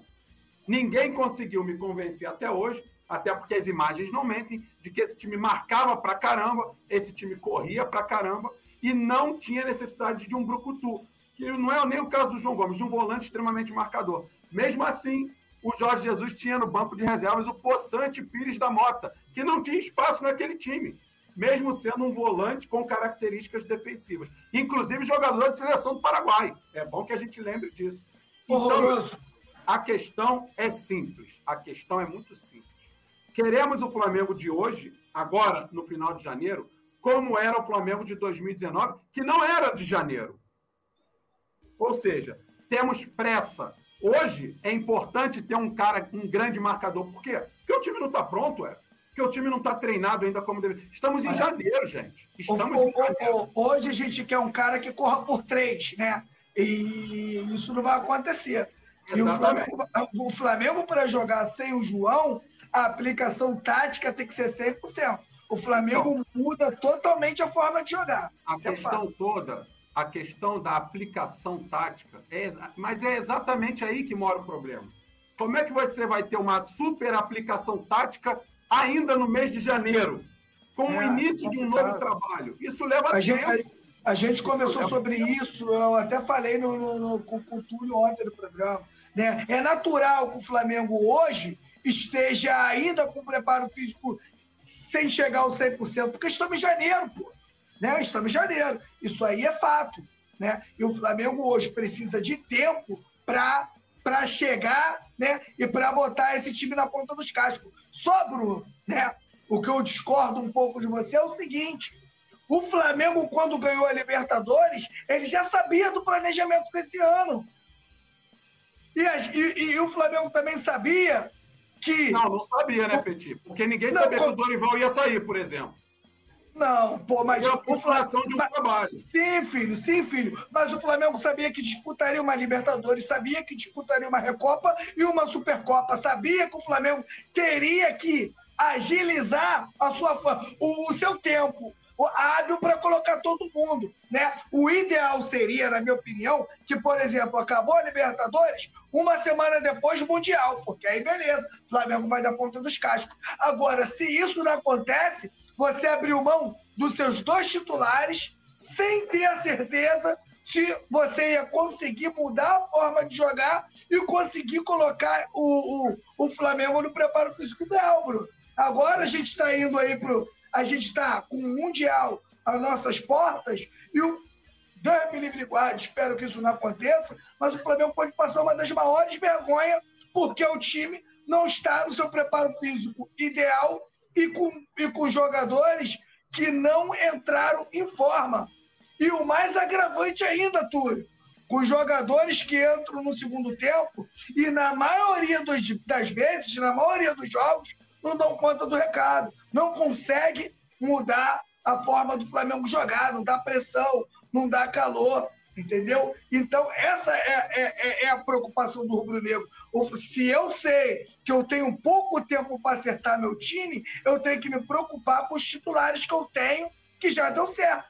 Pelo menos eu vou com, com, os, com os 11 a campo que foram campeão da, da Libertadores. Mas o que, que o Flamengo deveria ter feito, então, com o João Gomes? Se o Flamengo fez tudo que deveria ter feito. Por exemplo, o Rodinei, que eu não cheguei a falar. O Rodinei ganhava por volta de 200 e poucos mil reais no Flamengo. Ele pediu 500. Eu sei disso porque ele, te, ele, ele também recebeu a proposta do River Plate. E não fechou com o River porque foi isso que ele pediu. Além de ter pedido cerca de 500 mil reais mensais, ele pediu um contrato de três anos. Ou seja, o Rodinei dificultou para o Flamengo. O Flamengo queria renovar com ele. É bom que a gente lembre disso. Porque senão a gente vai estar culpando quem de fato buscou a renovação. O Rodinei queria, ele achava, e não é crime nenhum achar isso, ele achava que merecia ter o seu salário dobrado. Por tudo que ele fez no Flamengo, me desculpa, é muito pouco os seis meses que ele fez, muito bons, inclusive, no, no último semestre, para ter o seu salário dobrado com mais três anos de contrato. Qual, é, qual seria a justificativa? Nenhuma. O Flamengo quis renovar. Ele não quis renovar com o Flamengo e não quis ficar aqui pela América do Sul, que é o caso do River. Então, o que o Flamengo podia ter feito pelo João Gomes, que quis ir embora, e pelo Rodinei, que quis ir embora, como é que você segura o jogador? E é bom que se diga, o Flamengo não vendeu o Rodinei. O contrato dele acabou. O contrato dele acabou e ele não quis renovar. Não tem o que fazer numa situação dessa, a não ser aceitar aquilo que o jogador quer. Mas será que o Rodinei, que valia 200 e pouco, passaria a valer 500 por causa de seis meses, dentro de sete anos? Eu, sinceramente, acho que o Flamengo não agiu errado. E aí teve que correr atrás de um lateral, que para mim ainda não mostrou que veio. Eu espero, e a gente conversa isso às vezes, eu espero que o Varela mostre, mas eu também concordo que são muito poucos jogos. É muito cedo para fazer uma é análise em cima do Varela. É muito pouco tempo. E aí eu, eu lembro do que eu acabei de falar. Além de ser muito cedo, estamos no início de temporada. Por que, que o Varela tinha que estar tá voando? Ninguém está voando. Ninguém então tá a, gente, voando. a gente cobrar dele o ritmo do Rodinei do ano passado. E eu tenho certeza, se o Rodinei tivesse no Flamengo agora, ele não estaria no ritmo do ano passado também, porque ele teria 40 e poucos dias de férias, ele também estaria mal fisicamente, mal taticamente, tendo que assimilar um trabalho novo. E eu repito, um time que está bem taticamente, um time que está pronto, tem cada vez menos necessidade de volantes extremamente marcadores. Por quê? Porque o time está correndo certo, o time marca certo. Hoje essa necessidade é extrema, porque ainda não temos um time pronto. Por quê? Porque o Vitor Pereira é ruim? Não. De fato, o nosso calendário ele pega pesado com os jogadores e com os treinadores. Você já começa o início do ano cheio de decisões que podem colocar um trabalho que tem tudo para dar certo em xeque já no mês de fevereiro, o que eu acho uma grande injustiça, mas o futebol é assim. Então eu não vou mudar o futebol, mas eu considero colocar em xeque um trabalho que mal começou por conta de jogos, decisões, eu acho, de certa forma, injusto. Ô, é. Bruno, você, Bruno, você acha que 40 dias de férias foi muito? Eu nunca vi isso na minha vida, tá? Mas, mas não, não coloque isso na conta. Ah, por causa disso o Flamengo ainda não está pronto. Não. Em janeiro ninguém está pronto. Nem quem tem 30, nem quem tem 40 dias. Essa para mim é uma grande verdade. É, só, só a questão do, do João Gomes, que é, eu acho que a questão do plano de carreira não passa somente na questão da renovação. Eu acho que o Flamengo renovou com o João Gomes justamente para aumentar a multa, até porque o salário dele já gerava um incômodo. Pô, o cara é titular do time ganhando 50, valor de jogador que subiu da base. E, e assim, não estou dizendo nem que ele deveria ficar ou não, né? É, ou se o Flamengo deveria ter oferecido um plano de carreira é, é, para ele, por exemplo, ah, eu vou te dar aqui mais uns direitos econômicos, fica mais uns dois anos aqui, a vontade de jogador, lógico, conta muito. O cara vai lá, ó, quero sair, quero, né, quero ir logo para a Premier League, parará, parará, uma questão, uma, uma questão dele. O, o, eu acho que a questão toda aí, porque assim, vamos lá, os quatro jogadores que nós temos lá, de, de opções como volante, eles são jogadores ruins. Um, o único que a gente não conhece de fato, acredito que seja uma unanimidade, seja o Pulgar né, do que ele pode entregar. O Vidal, eu acho que é, ele vai ser reserva, acho que ele não tem condição de ser titular, condição que eu falo física, né? Técnica, não estou aqui colocando a técnica. Agora, é, a gente não tem esse volante marcador, né? A gente não tem. Aí entra muita questão assim, porra, Flamengo não, não renovou com o Rodinei, já procurou um lateral, trouxe o Varela. Quais são as características do Varela, né? É, é, e aí, aí eu entro num ponto que eu sempre falo aqui. Eu li sobre isso e concordo plenamente. Né? O treinador tem que se adaptar aos jogadores. Se o cara tem um Varela que é defensivo e para ele é titular, ele vai ter que botar o Varela para jogar. Ah, eu tenho dois volantes aqui. Amigo, ele vai ter que chegar lá pro, pro Arrascaeta, pro Everton Ribeiro, pro Gabigol, falar, ó, vocês vão ter que voltar para ajudar, irmão. Agora, isso vai conseguir agora? Né? Em fevereiro, que é o Mundial, essa, é isso que a gente espera, que é o que o Bruno falou, vai conseguir agora? Essa é a grande questão, né? Mas de repente, se o João Gomes fica, eu acho que talvez facilitaria o trabalho, porque na minha cabeça, olhando muito, o jogo de, de, de sábado contra o Palmeiras foi muito parecido em alguns momentos com, a, com o segundo jogo da final contra o Corinthians. A gente também estava sem João Gomes e o time não conseguia jogar. Tinha um buraco ali no meio, né? Porque esse time ainda tem muito da memória do time de 2022, né? Assim, não tem jeito, meu amigo. É aquela parada que é, se a gente for, for analisar bem, vai ver que assim, qual a parcela da responsabilidade do Vitor Pereira, qual a parcela de responsabilidade da direção, tinha ou não tinha como segurar o jogador. Agora, eu concordo muito com o que o Pete falou, na questão de que é, os caras, quando ganharam a Libertadores, sabiam que já no início do ano, no primeiro semestre, a gente já teria algumas decisões, né? E, e, aí entra essa questão. Deixa eu dar uma lida aqui no pessoal, se vocês quiserem falar mais sobre isso, a gente pode continuar falando aqui. A gente vai entrar já já também na, nas questões da partida desta quarta-feira, Flamengo e Boa Vista, né? Última partida antes do Flamengo viajar para o Mundial de Clubes. Rodrigo Pessoa falou: Túlio Petit, é, essa é minha pergunta. Como conter um possível Modric, Kroos, Ascenso, etc. Qual seria a melhor solução para o Mengão? Aurélio Santos, a diretoria tinha que ter segurado o João Gomes para as duas finais. Luiz Cláudio Gonzaga da Silva. Flá contratou mal, pois Vidal e Pulgar não tem confiança do treinador. Para que contratou então? Pô, mas o treinador é outro, né? Tanto Thiago Maia quanto Gerson estão adaptados ao segundo volante. Rodrigo passou, a diretoria virou um banco digital. Chewbacca aqui nos zoando. Chewbacca, Chewbacca, meu querido. Vamos deixar Chewbacca para a festa dele. Pô, tá, tá né, é, fazendo festa com, com o mérito do outro, né? Ainda ganhou roubado, né? Vamos combinar também, né? É, Edinaldo Souza tá aqui com a gente, José Eduardo Medeiros, ele, ele Enai Félix, é, Ricardo Fernando, Sérgio Couto, Aurélio Santos, Flacerato, Kennedy Bezerra, Soraya Oliveira, Sarinha, também tá aqui o Thaleson Leal dando boa noite pra gente, ele que é membro do Clube do Coluna, lembrando a galera se tornar membro do Clube do Coluna, né, link fixado no chat ao lado do botão inscrever-se, é, inscrever-se, Brene Stakovic. Salve, Brunão! Show de análise tática, sou seu fã. Bruno com fãs internacionais, meus amigos. É Stakovic, é, não é Stakovic, é Stakovic, que é. Né? Então é Stakovic aí, nosso amigo Stakovic. É, Francisca Maria do Rosário também está aqui. Patrick Souza, Batista Lopes e Pedroff, Aurélio Santos, eu segui aqui com a pauta, não, não, não, vai, não vai dar tempo, hein? Não vai dar tempo. Presidente do Flamengo prega foco dos jogadores, nosso querido Landim, né? Prega foco para o Mundial, a maior obsessão do grupo. Então eu vou abrir aspas aqui ao nosso presidente, né?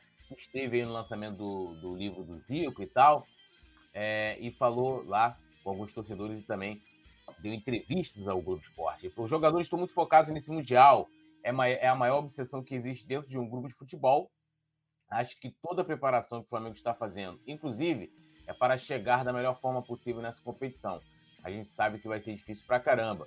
Vamos ter que encarar é, um, um, clube local que vai jogar com imprensa, torcida muito vibrante, ou então a gente vai jogar com outro adversário que é um grande time também e tem grandes jogadores. Nos deu tra um trabalho desgraçado da última vez. Aqui ele está falando do Al Hilal, e na, e na primeira linha ali ele falava da possibilidade de ter um time marroquino, né? E aí, claro, vai contar com toda é, com toda ajuda ali, né? Apoio da torcida, inclusive que torcida, né? Os caras torcem, é, faz, faz uma festa espetacular. Petit, mais do mesmo, né? Não ter foco no Mundial, não ter foco, acabou, né? Pô, um título que vai deixar essa geração aí do Flamengo mais na história do que já está. Se ele chega numa, numa entrevista e fala para os jogadores não estão com foco no Mundial, aí acaba o mundo, né, meu parceiro? Aí acaba tudo, né, meu irmão? Mas, graças a Deus, né, que o Flamengo esteja, a nossa preocupação da gente que fala de futebol e, e a, analisa futebol eu acho que é um pouco maior do que o cara que só torce. O cara que só torce, ele não tem a real noção do, do, do que está acontecendo, né? Porque a gente vê uma final que o jogo contra o Palmeiras valeu taça.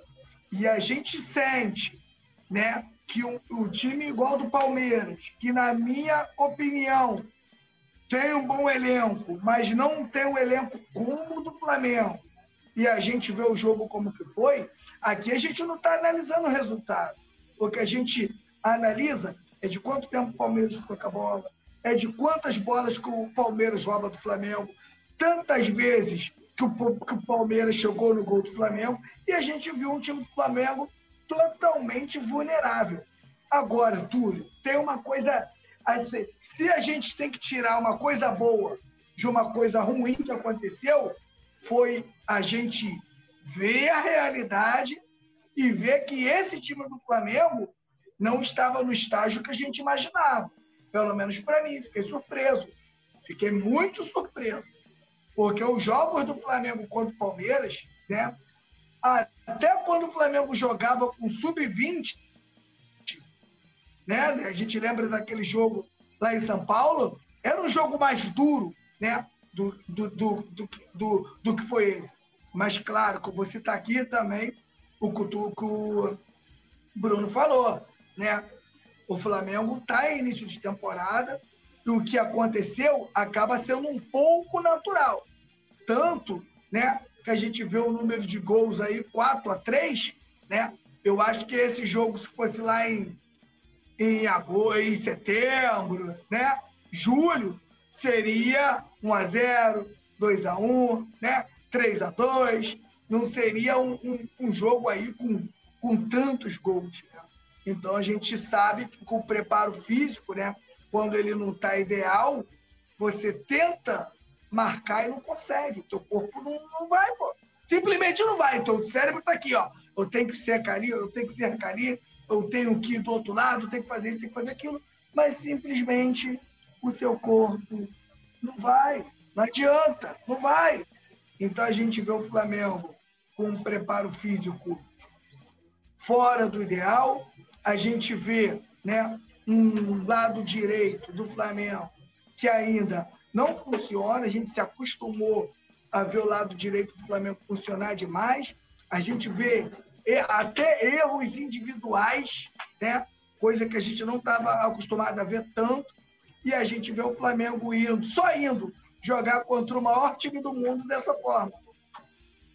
Né? Então, isso nos causa uma preocupação, ou não causa tudo. Eu acho que o Flamengo não vai para o Mundial da forma que deveria estar indo.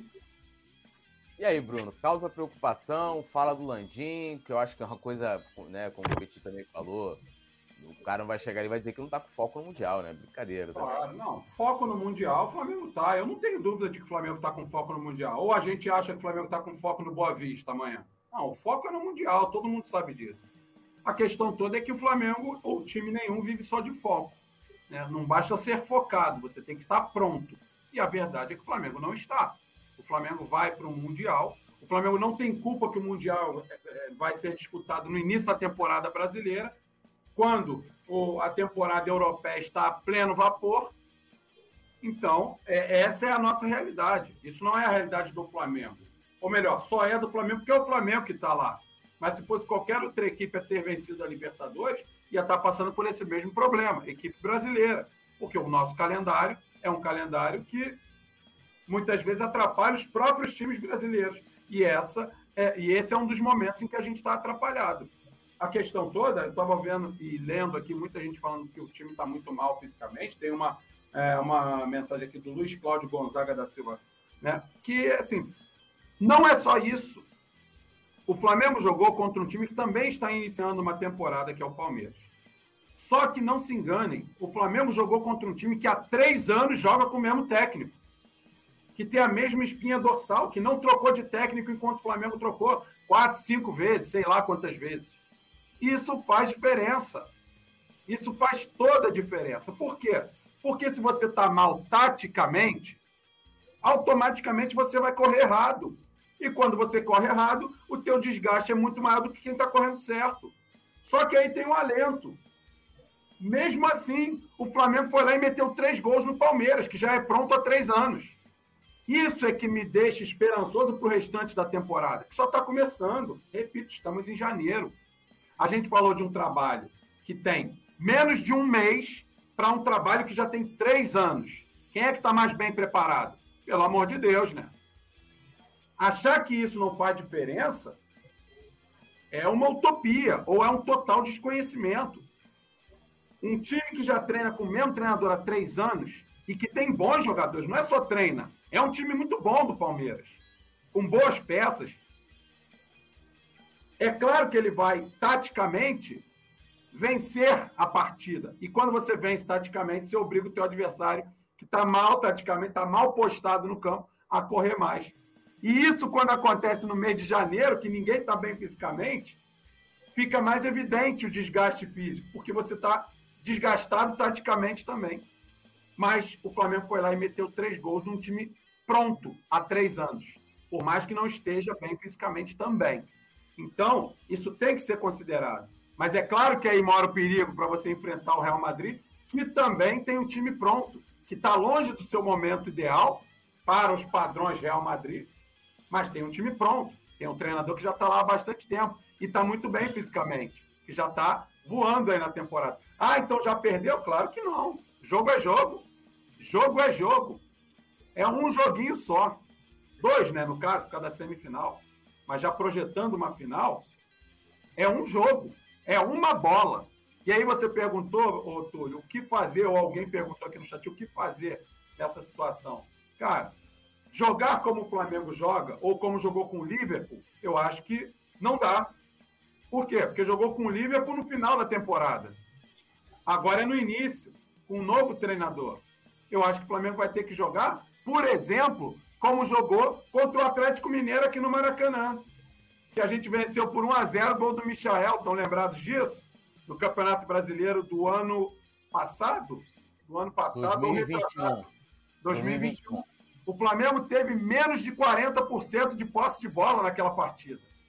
Mas venceu o jogo. Ou seja, o Atlético naquele momento era melhor, o Atlético naquele momento era mais forte, o Atlético naquele momento vivia um momento, vi, naquele momento estava muito melhor como momento, como equipe do que o Flamengo. O Flamengo teve a humildade suficiente para fazer o seguinte: mesmo sendo no Maracanã lotado, vem cá, time, vem aqui, segura aqui. O Flamengo com 30 e poucos por cento de posse de bola, o que não é nada comum e a gente sabe disso, venceu o jogo por 1 a 0. Por que, que não é possível? Ó, inteligência. Principal é, para mim, né, o que há de principal num momento como esse? Reconhecer o momento que você está atravessando. Não é um momento psicológico, é um momento tático que interfere diretamente no momento físico. Então, fecha a casinha e vai espetando uma vez ou outra. Para mim, essa, é assim que o Flamengo deve jogar contra o Real. Por mais estranho que pareça.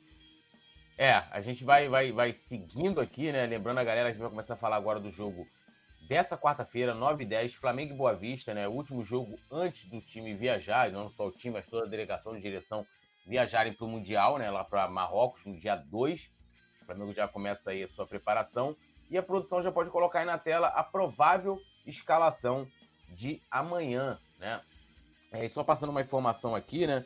O Bruno é, abriu, né, com seu destaque inicial falando sobre ingresso. A última parcial, saiu mais uma, Bruno de que né, já passou dos 20 mil, mas deve ficar mais ou menos na casa que você falou, né? Que 22 mil ingressos vendidos até o momento.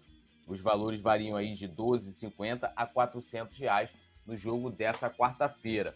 Então vamos lá, provável escalação do Flamengo para enfrentar, enfrentar o Boa Vista, né? O Vitor Pereira deve adotar aí a mesma estratégia que ele fez contra o Nova Iguaçu, colocar um time mesclado, né? Ele não quer deixar com que os titulares muito, fiquem muito tempo sem, sem atuar né, com poucos minutos é, antes da, do Mundial. Então a gente pode ter a campo Santos, Mateuzinho ou Varela, Davi Luiz, Léo Pereira e Felipe Luiz na esquerda.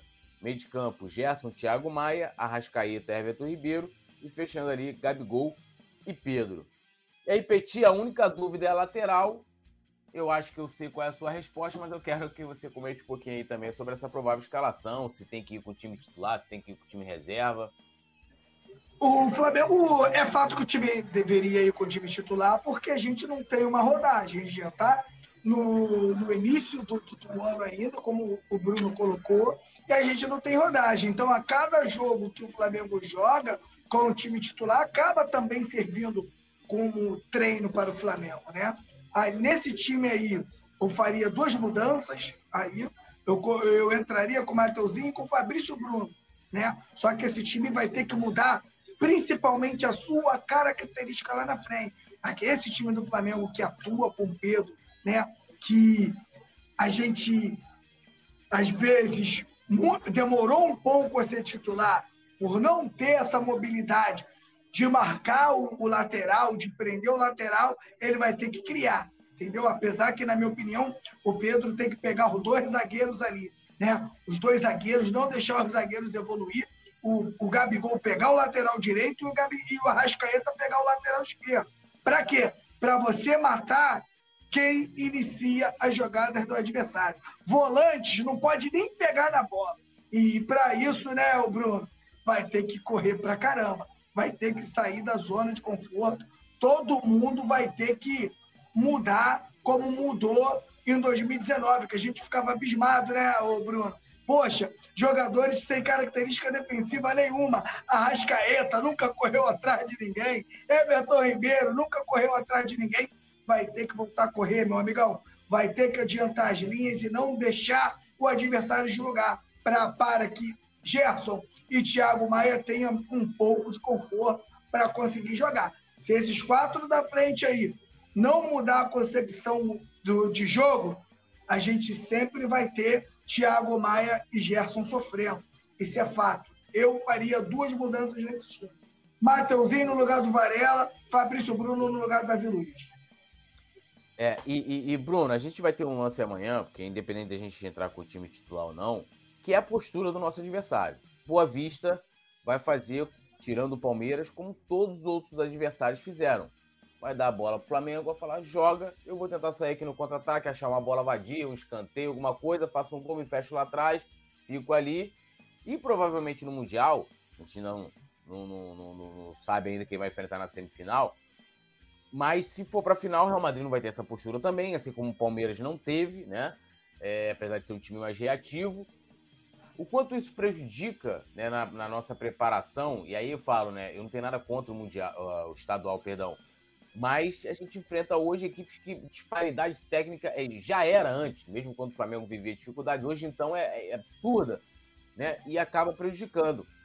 E você faria essas mudanças também que o Petit falou ali, lateral esquerda e direita, e também iria com o time titular? Então, vamos lá. Eu não mudaria o time, tá? E vou explicar por quê. O Varela, como eu falei, jogou muito pouco mas já pensando num Flamengo reativo contra o Real Madrid, o lado direito mais defensivo que o Varela tem pode ajudar mais do que o ofensivo do Mateuzinho, que contra o Real Madrid provavelmente o Flamengo vai ter menos posse de bola. Então vai precisar se defender melhor. Então eu não tiraria o Varela.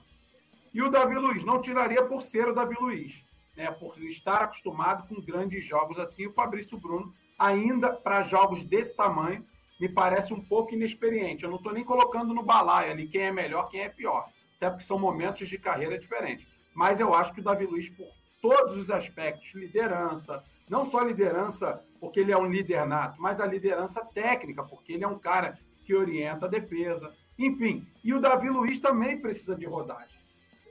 Por que colocar o Fabrício Bruno? Eu me pergunto. Ah, porque no ano passado, ano passado passou. O Flamengo está aí para mostrar que o ano passado ficou realmente para trás. Então, eu não mudaria. Eu iria com o time titular amanhã, colocando o Varela como titular. Por esse motivo que eu citei. Para o restante da temporada, aí já não sei. Agora, a questão toda é que eu iria com o time titular, porque eu acho que esse jogo de amanhã não vai agregar em praticamente nada para o Flamengo para o Mundial. Em praticamente nada. Porém, o ritmo de jogo você vai adquirindo aos poucos, até em jogos ruins como esses. Isso vai acontecer.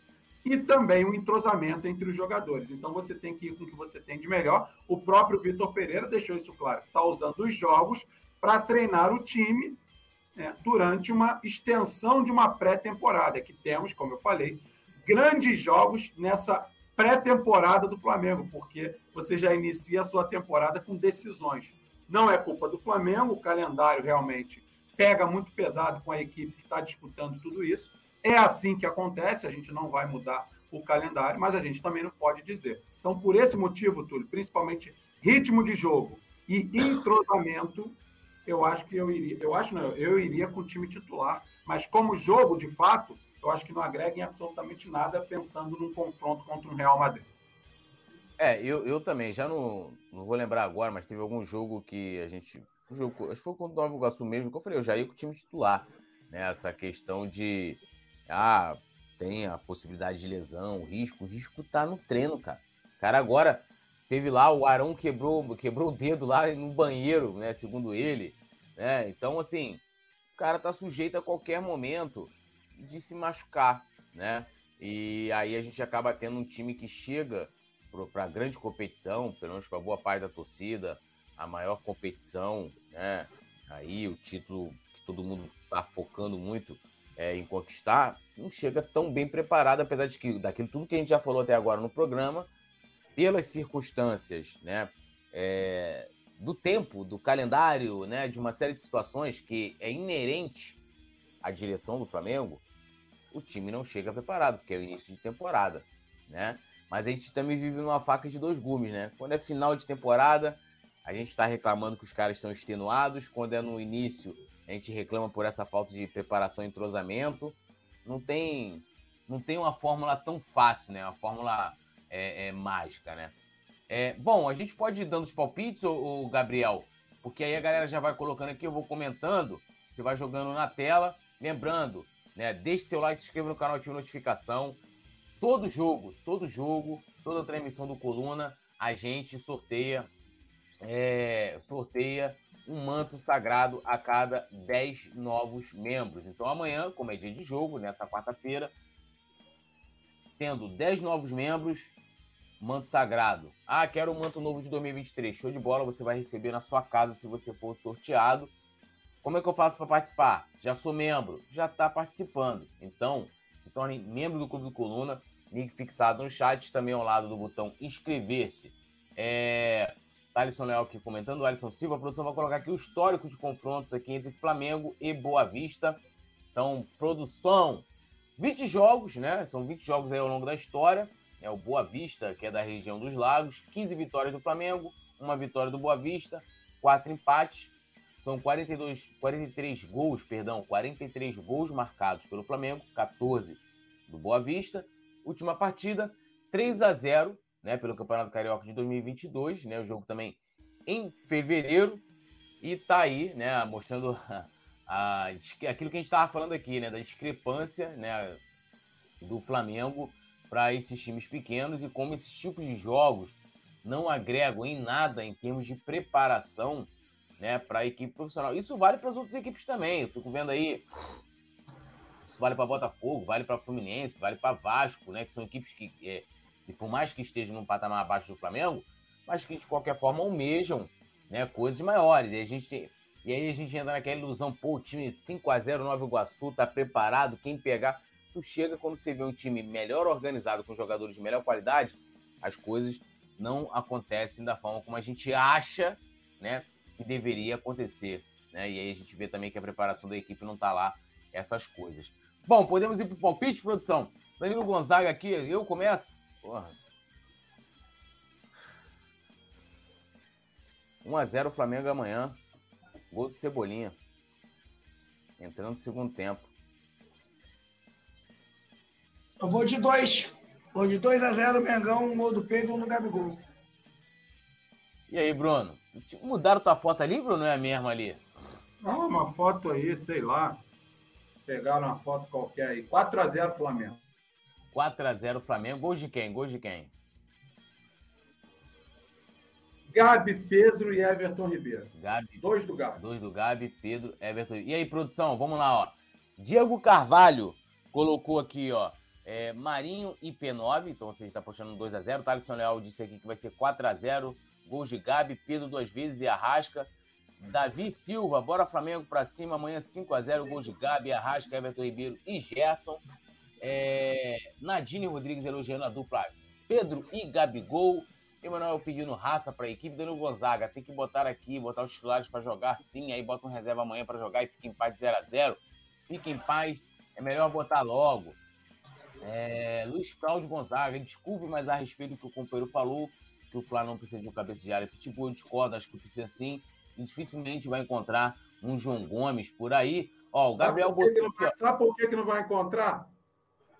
Ele mesmo deu a resposta porque ele acabou de dizer. Como é que é o nome dele aí, É o Luiz Cláudio. É o... Sabe por que, que... É o Luiz Cláudio? Sabe por que, que o Flamengo não vai encontrar outro João Gomes por aí?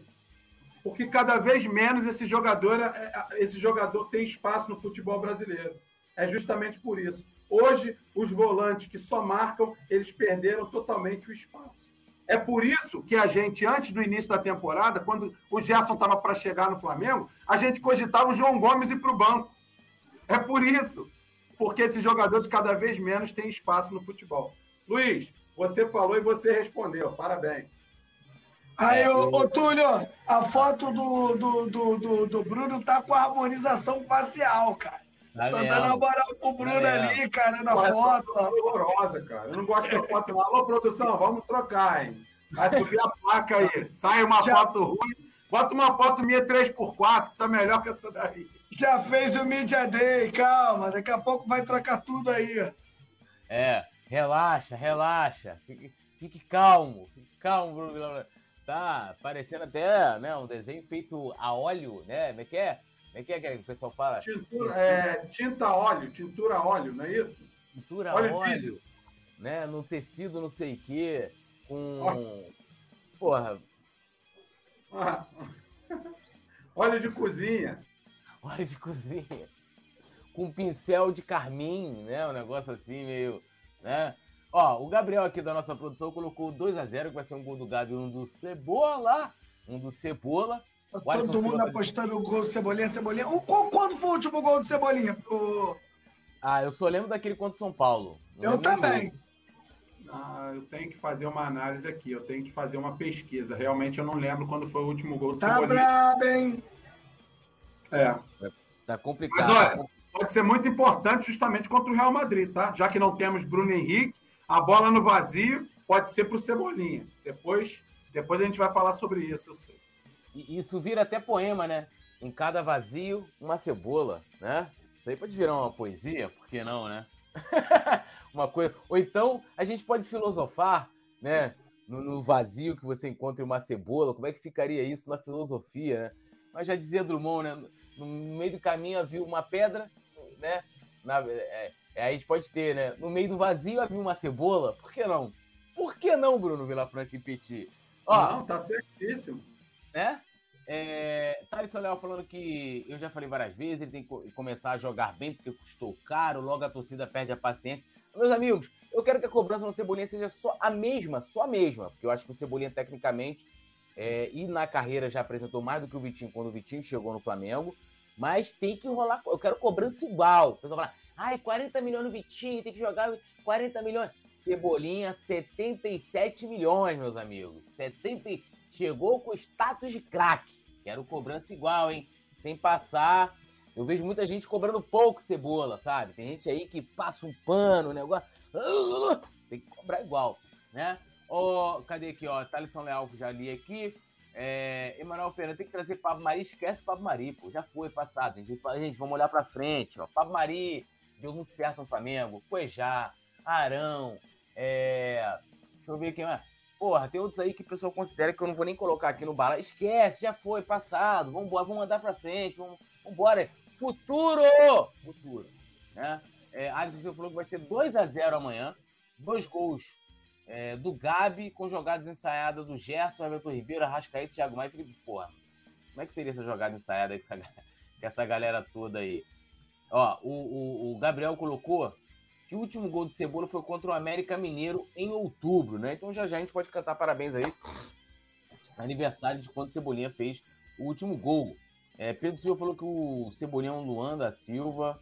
É, Pedro Silva, por falar em Bruno Henrique, como está o garoto, gente? O Bruno Henrique não volta agora, ainda tá, tá, já tá trabalhando com bola, mas né, Bruno? Tá, tá, trabalha ainda longe de retornar para aquela rotina de treinos, né? Então, galera. É, é, ó, deixe seu like, se inscreva no canal, ative notificação. Amanhã, quarta-feira, Flamengo e Boa Vista, às 9h10 da noite, já a partir das 19h10, Coluna do Fla, ao vivaço aqui. A gente tem a transmissão do Rafa Penido, com aquela qualidade que vocês já conhecem aqui do Coluna, então estejam com a gente. Agradecendo geral que nos acompanhou aqui ao vivo, de repente quem vai nos acompanhar já no gravado. Meus amigos Bruno Vilafranca, meu amigo Petit, ia falar Bruno Petit, ó. É, é, Petit, não gosto de falar Paulo Henrique, pô, é Petit, o nome artístico é Petit, é Petit, pô. Então, já, Petit, aqui. Então vou começar. Bruno Vilafranca, seu destaque final, meu amigo. Saudações rubro-negras. Olha, o meu destaque final é justamente a paciência que eu estou trabalhando em mim para ver cada vez mais o Flamengo crescer. Repito, estamos ainda em janeiro, até meia-noite estaremos em janeiro, então é muito cedo para a gente querer um time pronto. Nenhum time do Brasil está pronto em janeiro. Nenhum. A diferença é que o Flamengo vai disputar um Mundial e uma Recopa. Então ele precisa se preparar mais rápido. Só que milagres não existem, principalmente quando você vem de uma mudança de treinador. Então, paciência, eu tenho trabalhado isso em mim, porque eu quero ver o Flamengo vencedor, mas para isso é necessária essa fase de adaptação ao novo trabalho, né, de readaptação aos companheiros. Falo readaptação porque jogaram juntos ano passado, mas aí veio a questão das férias. Então, paciência. É chato, é ruim, mas é extremamente necessário para o time engrenar. Não tem outra maneira. Petit, meu amigo, seu, seu destaque final aí. É... E a galera também foi falando também. Boa noite, meu amigo Túlio. Boa noite, meu amigo Bruno Vilafranca. Boa noite, toda a nação rubro-negra, toda a galera da produção. Galera, nossa função é torcer. Vamos torcer. Vamos acreditar que o Flamengo vai melhorar e vai, e dar, e vai dar a volta por cima como sempre acontece. Não adianta, o Flamengo sempre dá a volta por cima, o Flamengo vai conseguir os títulos que serão disputados. Peço a vocês que estão aí, que quem quiser me seguir no Instagram aqui, rapaziada, chega lá no direct, me segue, fala, ó, oh, Petit, estive lá no Coluna. A galera que vai pelo Coluna pro meu Instagram, eu vou seguir de volta imediatamente. Valeu, rapaziada. Boa noite, saudações do Bruno. E também o nosso querido Gabriel na produção. Aí eu fico aqui, cara, tem umas coisas assim. Eu falei, pô, vou terminar o programa tranquilo. Aí vem Calango Botafogo, né? Duas coisas extremamente, né? O Calango. É, Flamengo cai na semifinal do Mundial. Pô, o Botafogo cai na semifinal do Carioca, cara. Pega quem foi o finalista, finalista dos últimos cariocas, pô. Porque quer vir falar, porra. Não, produção, acaba aí. Pô. Depois dessa aí, rapaziada, perdão aí pelo calango aí. Desculpa, mas não dá pra. Porra, vou até sair aqui, cara. Porra, Botafoguense querendo zoar, pô, tá de brincadeira, né? O cara não consegue ganhar nenhum, nenhum carioca, pô, dá licença. Os caras estão aí com o dinheiro, o cara vende, compra a mesma coisa aí, pô, tá? O cara vende pra ele mesmo, compra pra ele mesmo, vergonha. Alô, nação do Mengão! Esse é o Coluna do Fla, seja bem-vindo! Se inscreva no canal, não esqueça de deixar o seu like, pega o link, compartilha para geral, comente, comente bastante, queremos te ouvir. Aqui você tem a melhor transmissão dos jogos do Flamengo na internet. O Coluna é brabo e tem o Podfla, o podcast da nação. É muita resenha e um show de cobertura do maior do mundo, do jeitinho que a nação merece. Esse é o Coluna. Saudações rubro-negras.